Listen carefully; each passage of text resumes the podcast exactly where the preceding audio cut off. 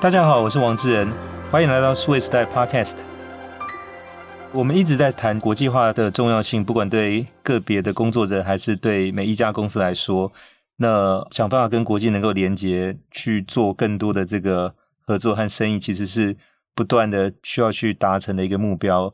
那刚好最近前一阵子，捷克的一个政府参访团到台湾来，那其中也到了数位时代来参访，那跟我们的。负责新创的叫做创业小聚的这个部门也做了交流。那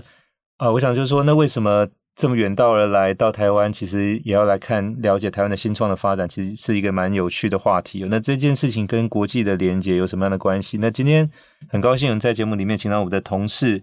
那目前是我们创业小聚的国际组召集人柯奇到我们 Podcast 节目来。柯奇你好，哎，主持人好，大家好。对，那先聊一下吧，就是为什么这个捷克的政府参访团会到我们创业小聚来？其实我们平常跟一些外国在台湾的商会都有维系关系，像他们可能要办活动，然后要呃可能吸引台湾人参与，我们就会帮他们算社群伙伴，帮我帮他们宣传他们的活动，所以我们跟捷台商会就一直有维系关系。然后这时候捷克他们团就会找到捷台商会，说想要在台湾当地办活动，促进。台湾跟捷克的交流，然后捷台商会就找到我们，想要一起协助，因为他们跟我们也合作很久了，因此捷克这个参访团也才找到我们。对，因为他来台湾参访的行程都排得很满哦。那在这样的一个非常紧凑的行程当中，还特别要来了解台湾的新创，跟我们交流。我想这里面当然也有一些他们对这边的一些好奇跟期待在当中。那特别是说。目前来看，就是除了这个之外，就是你们其实也跟国发会有合作一个 Start-up Taiwan 的一个 podcast，是一个英语的内容节目，主题就是说跟在海外的外国人去交流更新在台湾目前的新创环境跟一些公司的发展哦。那这个当然也代表是说，其实对这件事情感兴趣的外国人，对台湾的新创这边有好奇心的，其实也越来越多。所以，那为什么会想去做这样一个节目的最初的这个想法是什么？主要是因为我们一直有在做英文内容，都是以文章的形式为主，采访台湾的新创。因为想要让台湾的新创出海的时候，至少外国人有个东西可以，虽然可以看，可以知道哦，这家公司有被采访过，是一个真的公司。然后做文字内容做了一阵之后，想说我们因为最近 Podcast 也很行，我们也可以尝试用英文声音的内容让。台湾的新创多一个管道，让外国人认识。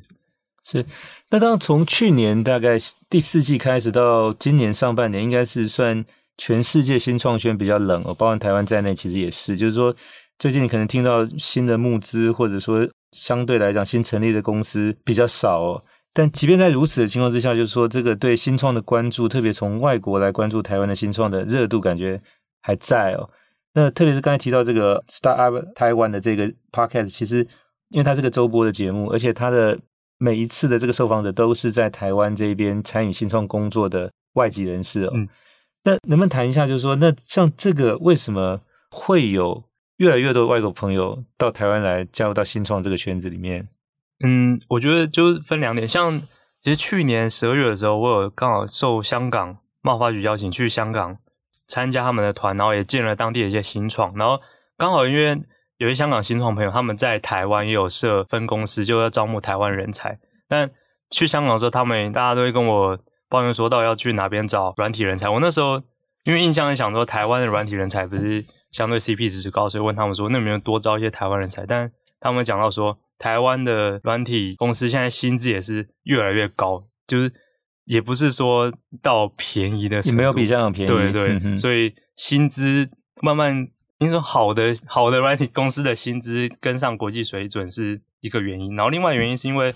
我观察到很多可能前十年在美国打拼过，然后累积资历，不管是在大的公司做过可能高级主管，或者是在美国创业然后成功出场的台湾人，他们可能回来台湾创业，然后就把他们国际视野带回来，然后。又加上台湾的技术，所以那些公司的愿景，他们也是做 global market，是注意吸引这些外国人愿意来台湾的公司工作。对，那当然，我想这边我们在谈的新创，要稍微给他一个明确的定义，是说过去台湾的在科技类型的创业的公司比较多，是在硬体制造相关，不管自通讯或电子业或光电、半导体等等。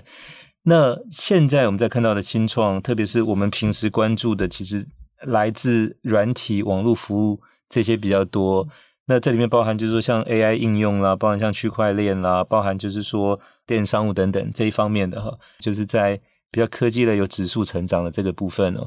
那当然这个部分的话，就是过去比较多是可能台湾的这些朋友可能到国外留学之后，特别是美国留下来参与当地的工作。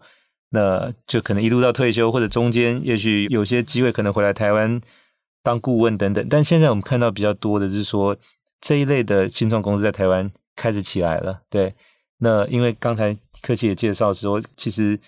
能够提供的薪资条件也越来越接近到一般的国际市场的水准。那以及我们看到就是台湾可能在这里面有一些特定的领域，那有一些利基的市场，所以也让这些外国朋友在这边有看到自己。一方面能力有发挥的空间，以及就是说可能将来这个公司接近成功的机会也提高。那当然这个其实也在改变，所以跟区块链 Web 三有关的，像比如说做治安的 Cybervo，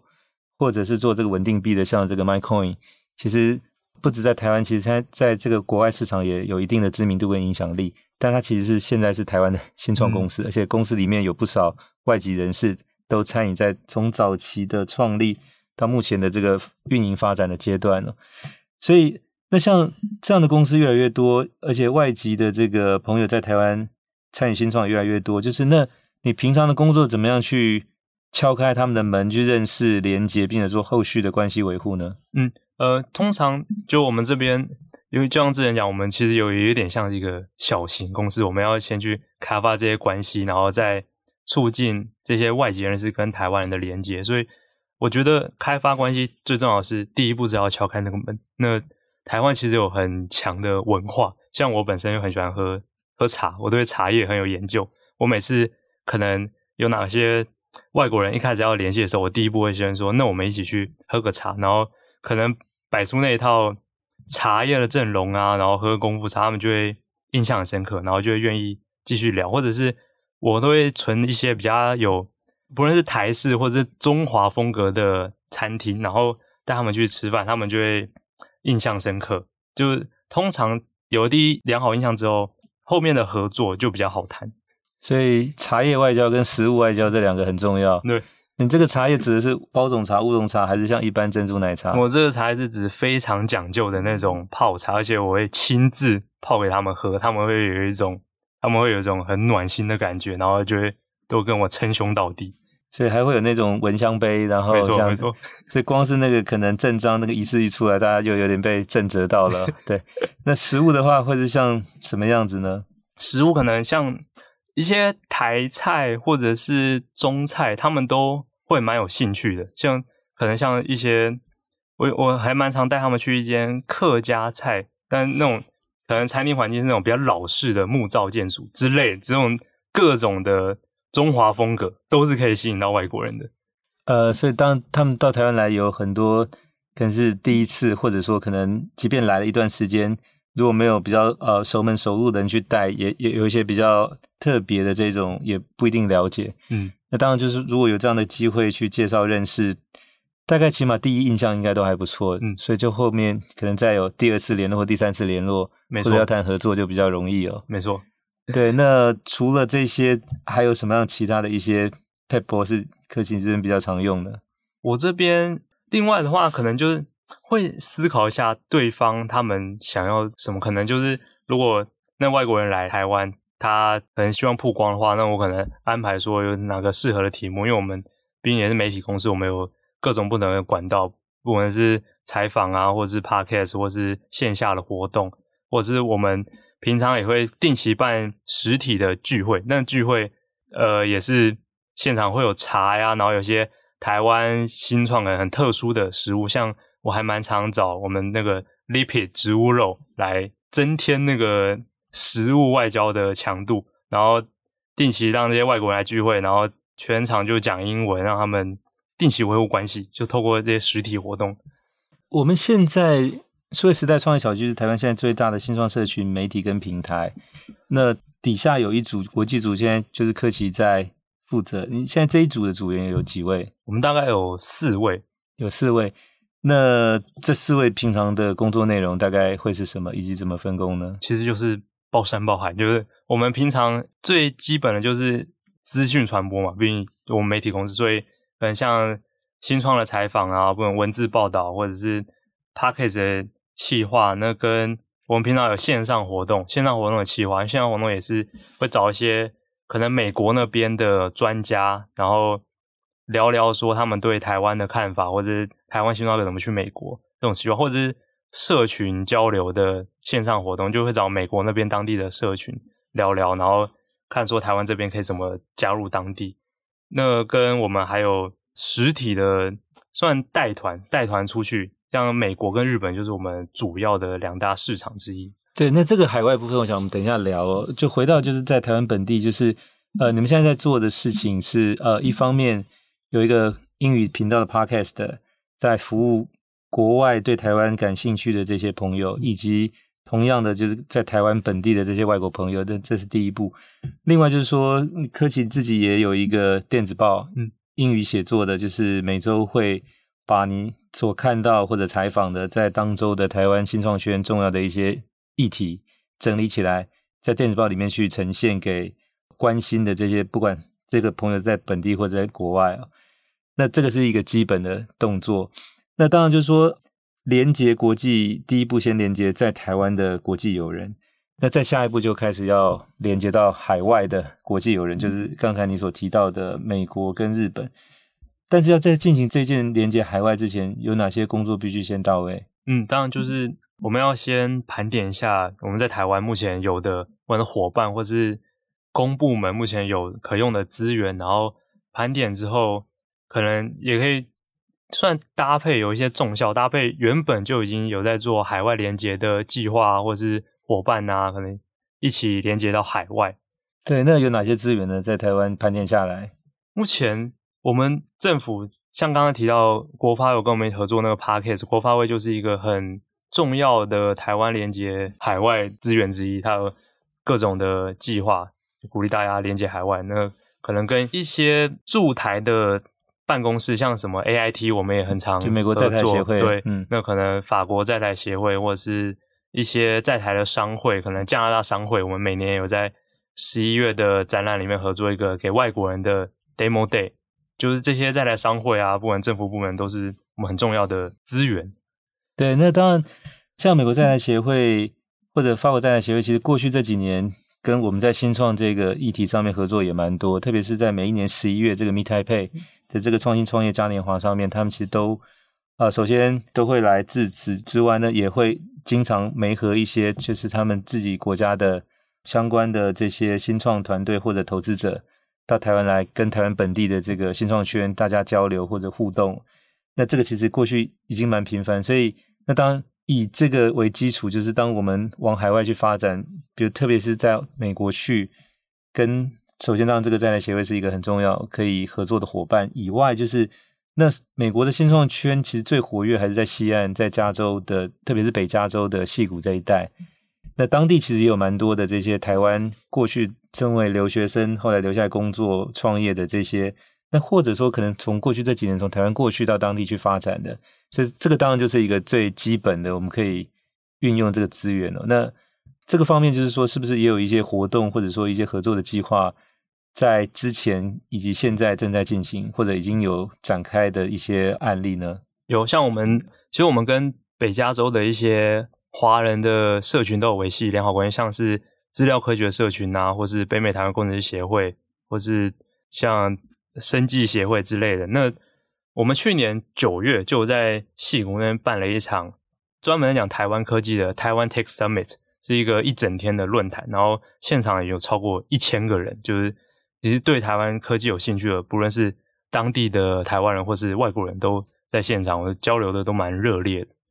对，那。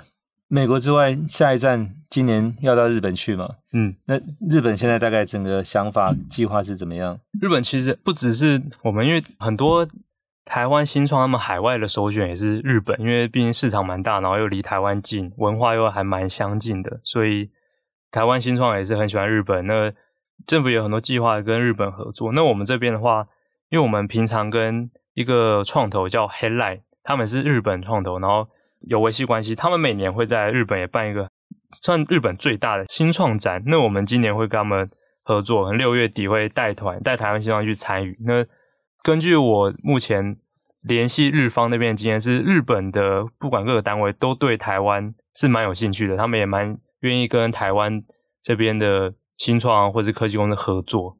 但是就是怎么样？去打开第一扇门，然后再去往下谈其他事情。我想，当一方面，也许之前在其他的场合或活动上有见面，这个是第一个。然后后面